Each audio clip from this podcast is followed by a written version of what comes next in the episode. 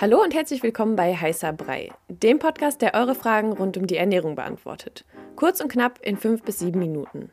Ich bin Sanja und stelle dem Ernährungswissenschaftler Jan eure Fragen. Antworten gibt's ohne viel Gelaber, direkt auf den Punkt und wissenschaftlich fundiert.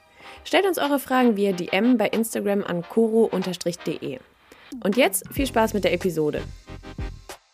Heute geht es um antientzündliche Ernährung und dafür klären wir direkt mal am Anfang, was eigentlich eine Entzündung ist. Also natürlich abgesehen von diesen normalen, die man kennt, mhm. aber vielleicht können wir es einfach mal kurz abklären.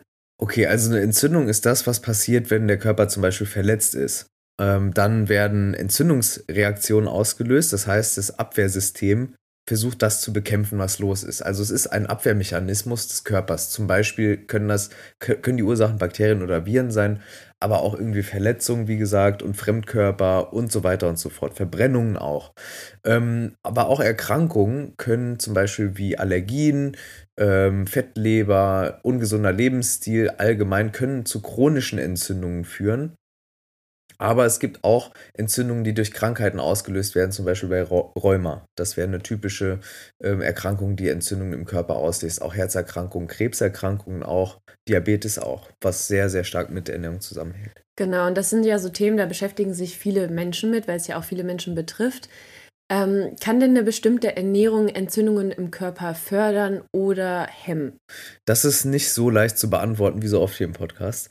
Es gibt Studien aber, die zeigen, in Klammern, das sind meistens Beobachtungsstudien, das heißt, man weiß nicht genau, wie es funktioniert, sondern nur, dass es scheinbar einen Zusammenhang gibt. Mhm. Die zeigen, dass es bestimmte Lebensmittel gibt, die das Risiko reduzieren, beziehungsweise den Grad der Entzündung einfach minimieren.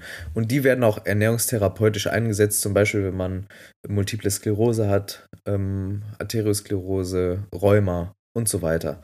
Dann kann man auf jeden Fall mit Ernährung auch was machen. Es gibt also sozusagen antientzündliche Lebensmittel oder Inhaltsstoffe, Lebensmittelinhaltsstoffe. Das sind zum einen sekundäre Pflanzenstoffe. Was ist das überhaupt? Das sind zum Beispiel Polyphenole, Isoflavone, aber auch Carotinoide. Die letzten kennt man vom Namen her aus Karotten, ja. die machen sozusagen die Farbe zum Beispiel. Carotinoide, dieses Orangene, dann Polyphenole, Isoflavone können auch so einen bläulichen, roten und so weiter. Sind deshalb auch sind, in Wein, oder? Genau, auch da sind, sind die drin und deshalb, das ist auch der Grund, warum Wein immer wieder als gesund in Anführungszeichen gilt. Äh, insbesondere Rotwein in geringen Mengen. Und man weiß, dass sekundäre Pflanzenstoffe für die Pflanze an sich gar keinen krassen, irgendwie überlebensnotwendigen, ähm, überlebensnotwendige Substanzen darstellen. Die sind aber irgendwie da und erzeugen zum Beispiel eine Farbe. Und es gibt die Theorie, dass die Pflanzen deshalb diese Farbe erzeugen, damit wir die essen. Und, oder andersrum gesagt, unsere Augen haben sich so entwickelt, dass wir, entwickelt, dass wir diese Farben als attraktiv wahrnehmen und gut erkennen, zum Beispiel im Wald oder ja, im Dschungel, mhm. dann diese Pflanzen essen. Es gibt aber auch wie du weißt, irgendwie giftige Sachen, ne, die auch rot sind. Gut, okay, also es gibt sekundäre Pflanzenstoffe, also Obst äh, und so weiter. Dann gibt es äh, Produkte mit einem niedrigen glykämischen Index oder einer niedrigen glykämischen Last, also es wird wenig Insulin benötigt, um da Zucker zum Beispiel oder andere Nährstoffe in die Zellen zu lagern. Das ist zum Beispiel bei Vollkornprodukten, deshalb sagt man lieber Vollkorn essen. Es ist bei Hülsenfrüchten, Obst und Gemüse generell bei ballaststoffreichen Lebensmitteln.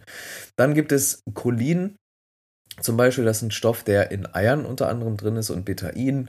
Äh, das ist so auch in Brokkoli, Blumenkohl und so weiter drin.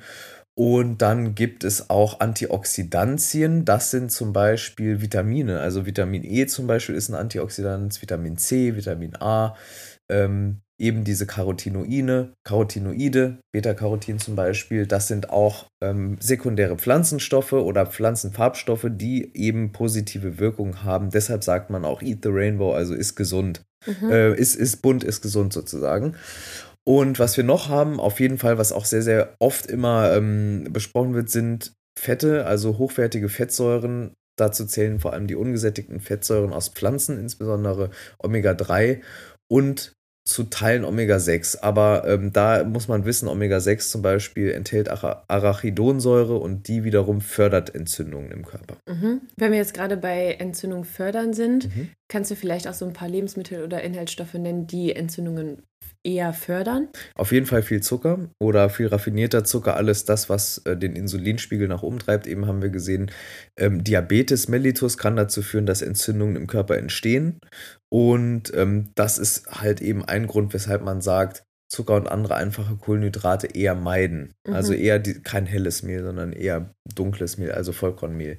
Dann zu viel Omega-6 ähm, in unserer Ernährungsweise ist meistens irgendwie das Verhältnis 20 zu 1 zugunsten von Omega-6-Fettsäuren. Ähm, Im Vergleich zu Omega-3 da aufpassen, dass man nicht zu viel isst. Zum Beispiel sowas wie Sonnenblumenöl ist jetzt nicht so gut wie Rapsöl. Ne? Mhm. Da, da einfach drauf, drauf achten. Und tierische Fette, die enthalten oft Transfettsäuren. Ähm, beziehungsweise in tierischen Produkten sind oft, vor allem in Wurstwaren, hatten wir schon mal, äh, sind oft Transfettsäuren drin, aber auch in vielen frittierten Sachen, also Chips, Pommes, all das, was lecker ist irgendwie. Da sind äh, Transfettsäuren drin und die sind nicht, nicht so gut bei Entzündungen. Genau. Gut, ansonsten gibt es dann noch ähm, Nährstoffe beziehungsweise äh, Essverhalten, das auf äh, Entzündung negativ einwirkt. Und zwar, wenn man einfach permanent zu viel isst. Überernährung wäre da ein Punkt. Ständiges Essen, also wenn man dem Insulinspiegel gar keine Zeit gibt, sich mal in Anführungszeichen auszuruhen. Dann viel Alkohol, auch nicht gut. Und ähm, all das hat zur Folge, dass eben die, die Fettzellen ständig voll sind, ne? also mit Fett gefüllt und äh, der Blutzuckerspiegel und Blutfettspiegel auch einfach hoch ist. Und das wiederum kann zu Entzündungen führen. Mhm. Wir haben ja jetzt schon so eine kleine Overview bekommen zu dem Thema. Ähm, wenn man sich aber damit beschäftigt, dann findet man auch super viele Aussagen, wo man einfach nicht weiß, stimmt das jetzt oder stimmt das nicht. Deswegen haben wir mal so einen kleinen äh, Mythencheck hier vorbereitet. Okay. Fangen wir okay, mal mit dem ersten an. Pflanzliche Fette sind besser als tierische Fette. Pauschal kann man das nicht sagen. Ähm, es gibt immer wieder Menschen, die sagen, ja, pflanzliches Fett ist dann per se gut. Das stimmt aber nicht. Wenn du nur Sonnenblumenöl isst, ist das nicht geht die gesund. Auch nicht genau, geht das auch through the roof.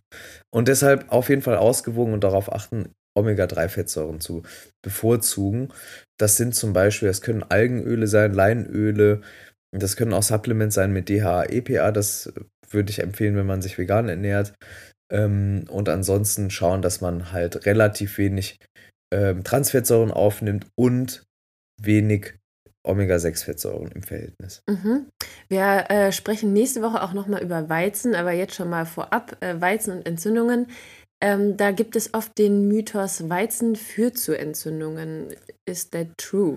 Da gibt es keine Studien zu, äh, beziehungsweise keine Studien, die das äh, bejahen würden. Also nein, Weizen per se führt nicht zur Entzündung bei gesunden Menschen. Allerdings gibt es ja sowas wie eine Zöliakie, da schon. Ja. Also da, da äh, spielt ein bisschen ein anderer Mechanismus nochmal eine Rolle, aber da ist Weizen zum Beispiel der Auslöser oder Gluten. Mhm.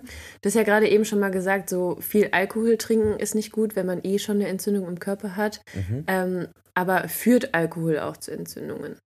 Ja, zum Beispiel in der, in der Leber, also wenn die, wenn die Leber permanent überlastet ist, die Enzyme gebraucht werden, um Alkohol abzubauen und sozusagen den Körper zu entgiften, dann fehlen die vielleicht an anderer Stelle und die Leber ist ja ein sehr, sehr wichtiges Stoffwechselorgan und auch ein Entgiftungsorgan. Wenn das mit, durch Alkohol permanent überlastet ist, dann kann es auch dazu kommen, dass man zum Beispiel irgendwann eine Fettleber bekommt, was ja dann auch eine Art Entzündung ist. Und ja, also Alkohol kann das fördern. Mhm. Was ist mit rotem Fleisch? Ist das entzündungsfördernd? Kommt ein bisschen drauf an, wie man es zubereitet.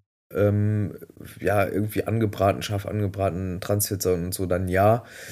Allerdings ist der Zusammenhang zwischen Fleisch und Entzündung nicht ganz so klar, wie man das oft hört. Vor allem aus, aus veganen Kreisen äh, wird das teilweise viel, viel eindeutiger dargestellt, als es ist. Also rotes Fleisch ist nicht per se schlecht. Also Fleisch an sich ist auch nicht per se ungesund. Wir können auch mal eine Fleischfolge oder so machen. Die Fleischfolge. Die Fleischfolge. Aber ähm, man kann nicht sagen, dass rotes Fleisch einfach äh, Entzündungen fördert. Es gibt zum Beispiel äh, gepökelte Produkte, wie der Wurstwaren, haben es wieder Nitrat und Nitrit. Das kann im Darm zu Entzündungen führen. Mhm. Das liegt allerdings nicht am Tier sozusagen, sondern an der Verarbeitung und dem, wie man isst. Und der Zusammenhang bei Fleisch und ungesunder Lebensweise bzw. Erkrankungen geht auch, geht auch mhm. über den Lifestyle einher, ja. Ja.